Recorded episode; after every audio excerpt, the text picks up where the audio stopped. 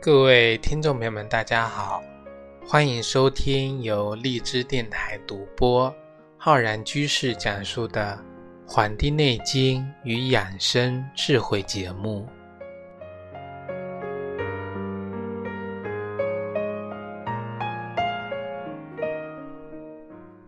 这个寒意呀，是越来越浓了。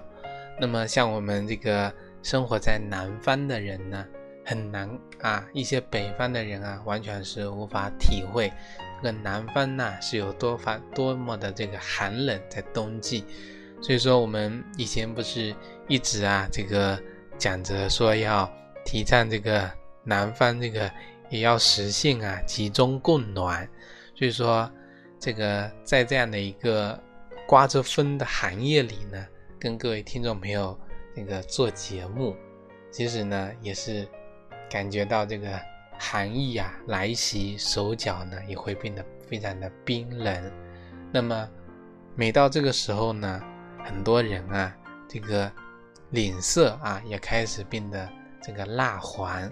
所以说，在今天的节目中呢，要跟各位听众朋友呢分享我们冬季啊进补的一个第一方。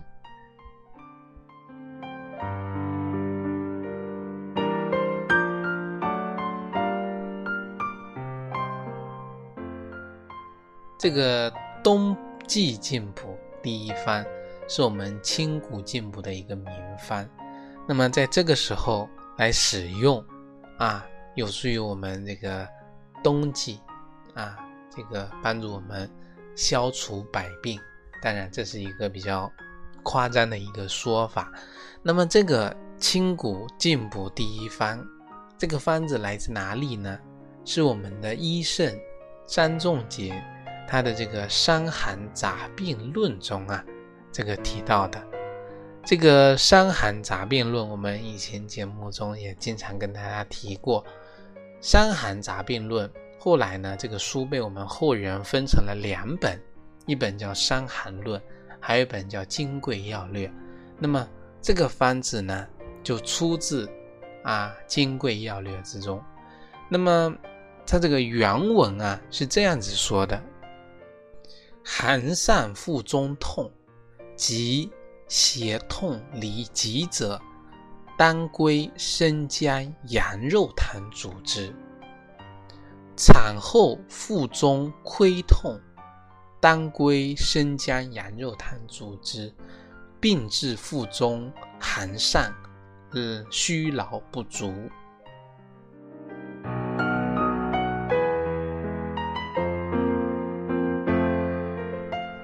那么我读的这两段话呀，里面都提到了这个方子。这个方子呢，就叫当归生姜羊肉汤啊。如果听众朋友是吃货的话，一听原来这个是一个羊肉汤啊啊，并不是什么药啊，什么汤剂。其实呢，这个方子它既是一个进补的一个食疗方，也是一个治疗呢我们这个。啊，这个寒疝啊，寒疝这个疾病的一个药方，所以说我们药食呢是同源的，源头是一样的。这个原来的方剂的剂量是这样的：当归呢啊三两，生姜呢是五两，羊肉啊一斤啊一斤羊肉就够了啊。当时是这样的，当时羊肉可比我们现在这个什么啊这个珍贵多了。那么按照这个金方汉代的这种计量方式啊，一两是十五克，所以说我们换算成现在的一个计量的话呢，当归呢就是四十五克，生姜七十五克，羊肉呢是两百四十克，啊，药方中居然用了羊肉，那么中国的智慧里面，五谷为阳。五畜为益，五五菜为充，五果为助。所以说五畜用到了这个羊肉的这个羊，这个是我们药食同源的一个非常先进的一个理念在这里边。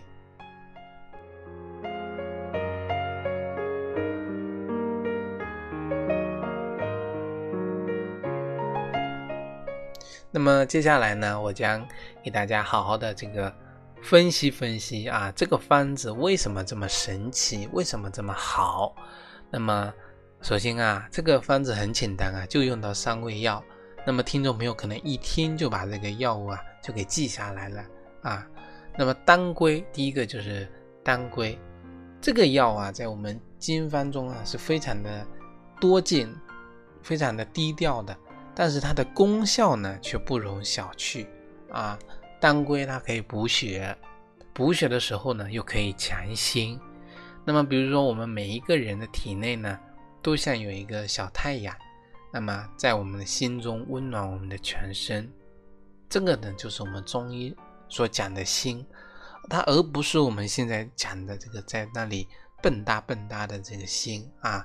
然而呢，很多人啊，由于先天的这个这个禀赋比较弱，后天呢又不注意，吃了很多生冷的这个食物，经常的这个盲目的去节食、减肥、熬夜，过度的消耗啊，消耗了太多的能量，导致了这个心中的小太阳啊，能量变得很弱。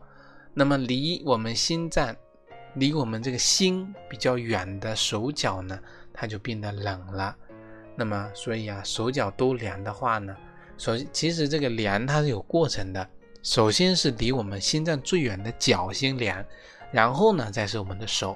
所以说手脚都凉的话，就说明身体已经是比较差的，体质比较弱的了。所以说阳气不足，体寒重，畏寒怕冷，无论如何呢，都不能让我们身体暖和起来。那么这个就是我们这个一个表现。所以说，当归它补血，能够强心，强的就是我们的这个小太阳，不仅是血虚啊，一些女性的这个福音，也可以让我们心中的这个啊小太阳呢变得越来越强大起来。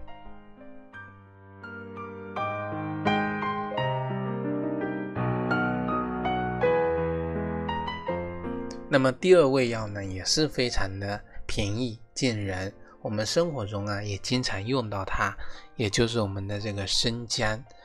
生姜的作用，它就在于驱寒、降胃气、恢复脾胃的功能。很多这个听众朋友到了秋冬季节呢，开始进补，可是有一点就是说，进补绝不是吃一些补品，因为吃进的东西啊，它是需要进行一个脾胃消化吸收这一步的。如果你本身脾胃功能弱啊，在进补的时候呢，一定要注意恢复自己的脾胃之气，不然啊，很容易造成什么这个滋腻碍胃，这就是我们很多人虚不受补的一个原因之一了。非但补不进来，还给这个脾胃造成了一个倒满啊，这个倒满。出现这个虚不受补的一个情况，所以说脾胃弱的人还患有其他的症状啊。首先第一步要恢复脾胃之气，你脾胃恢复好了，其他的症状啊，通过脾胃的一个消化吸收才能够进行一个解决嘛。所以说这个方剂中用了生姜，它就规避了这一个问题，因为生姜它是降胃气，能够恢复胃气的。让脾胃工作状态变得好，顺顺利利的进补。尤其是平时呢，有的人啊，经常这个这个腹胀、肚子大啊、食欲差的听众朋友，更不能离开这个生姜了。这个生姜啊，不仅能够降胃气，而且呢，具有这个驱寒散寒的这个效果，是我们秋冬必备的一个驱寒之品。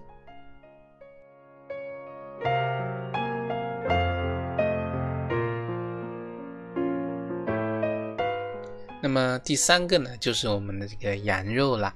羊肉呢，在我们药性歌诀里面就有提到，说这个羊肉味甘，专补虚饮，开胃补肾。所以说，秋冬季节经常喝羊肉汤，有助于温中暖夏。食用这个羊肉呢，可以起到进补。和这个防寒的这种双重效果。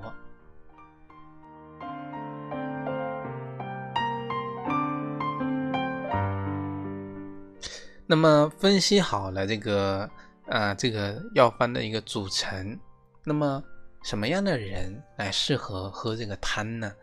其实《金匮要略》里面啊，它讲到了，是这个治疗血虚寒上。什么叫血虚寒疝呀？还有这个产后腹绞痛的，这个血虚寒疝呢，是就是我们有的人这个肋下或者说这个腹部啊，有这种轻隐性的疼痛啊，这种轻隐性的疼痛。那么我们有的人按住它，或者说用这个热水袋呀去温熨着它呢，那么这种疼痛呢就减弱了，就减少了。那么，当归生姜牛肉羊肉汤的适用人群啊，可不仅仅只是这个治疗血虚寒疝、产后绞痛的这种情况。那么还适合哪些呢？一个就是有妇科问题的女性听众朋友们，尤其是像啊有经痛、小肚子痛、月经不调等这种宫寒重的这些妹子。呃，当归生姜羊肉汤呢，它能够啊温宫散寒，很多人在服用后呢，几乎在半个小时左右呢，就可以感觉到自己的少腹啊开始暖和热起来了。那么天冷了之后呢，很多人啊在家里闲着也是闲着呢，不妨呢自己动手啊去制作这个汤品。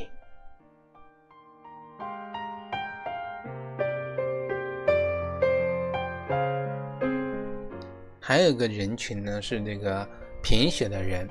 我们讲很多重病的人啊，包括长期月经量大的人呢，啊，都容易患有贫血的这个情况。所以说，由于这个使用了大量的羊肉跟当归，这两者都是非常好的补血用的药物食物啊，又有呢这个生姜来帮助消化，再加上长时间的熬煮呢，所以说非常的容易吸收。这个方子呢，在经方中补血力量呢非常的好，是我们这个中医药历史上啊非常强大的一个补血食品。那么男女呢都可以服用，没有贫血的呢也可以服用来作为一个保健的一个使用。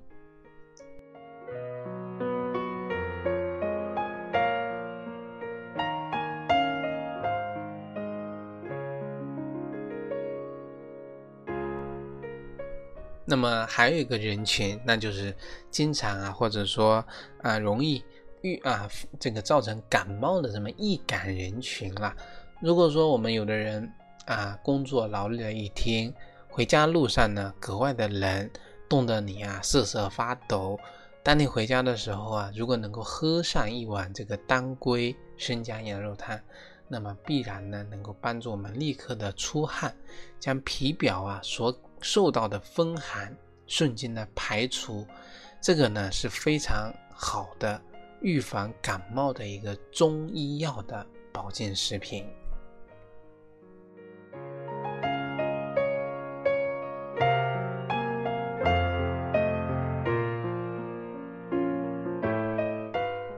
嗯，讲了这么多啊，这个汤品，这个生当归生姜牛肉汤如何的好？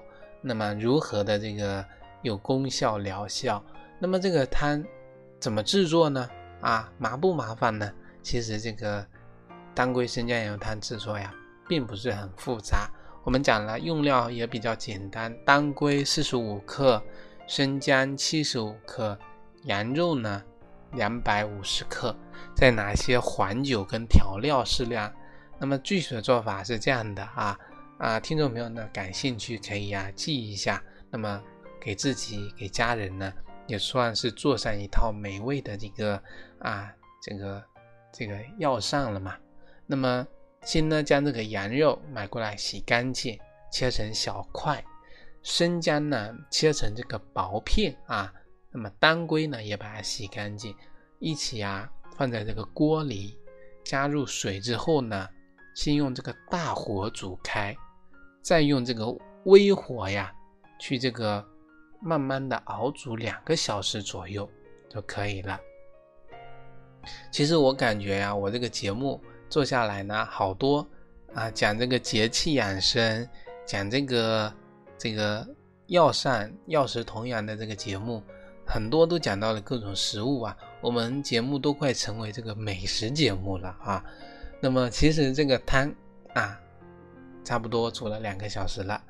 那么服用之前呢，可以适当的呢加一些这个调料，我们讲的呀，加这个啊黄酒，加一些盐跟其他的调料，吃肉喝汤，吃肉喝汤，可以根据自己的实际情况，每隔一段时间啊吃一次。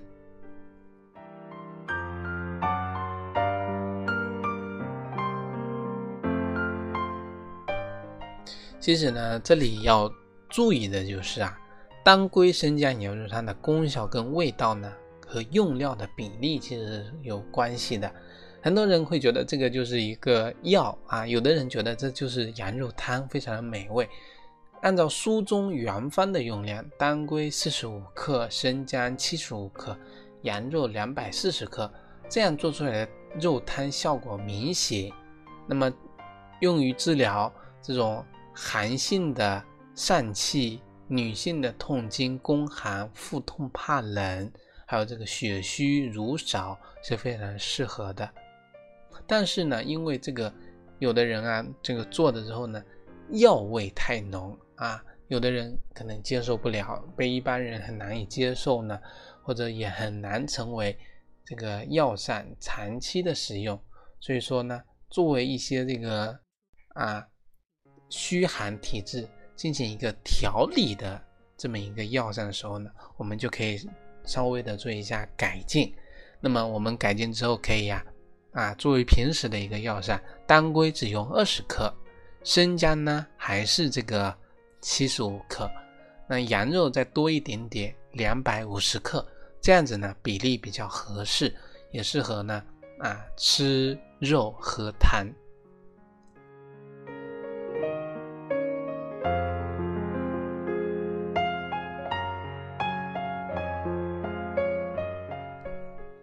当然了，如果有的人啊想进一步的改善一下口感啊，推广它的食疗的功效，那么可以适当的呢加一些葱啊、山药啊、小茴香啊、大枣啊、枸杞呀、人参啊、陈皮呀这些百搭的食材，那么可能啊这个味道口感呢可能会更好一些。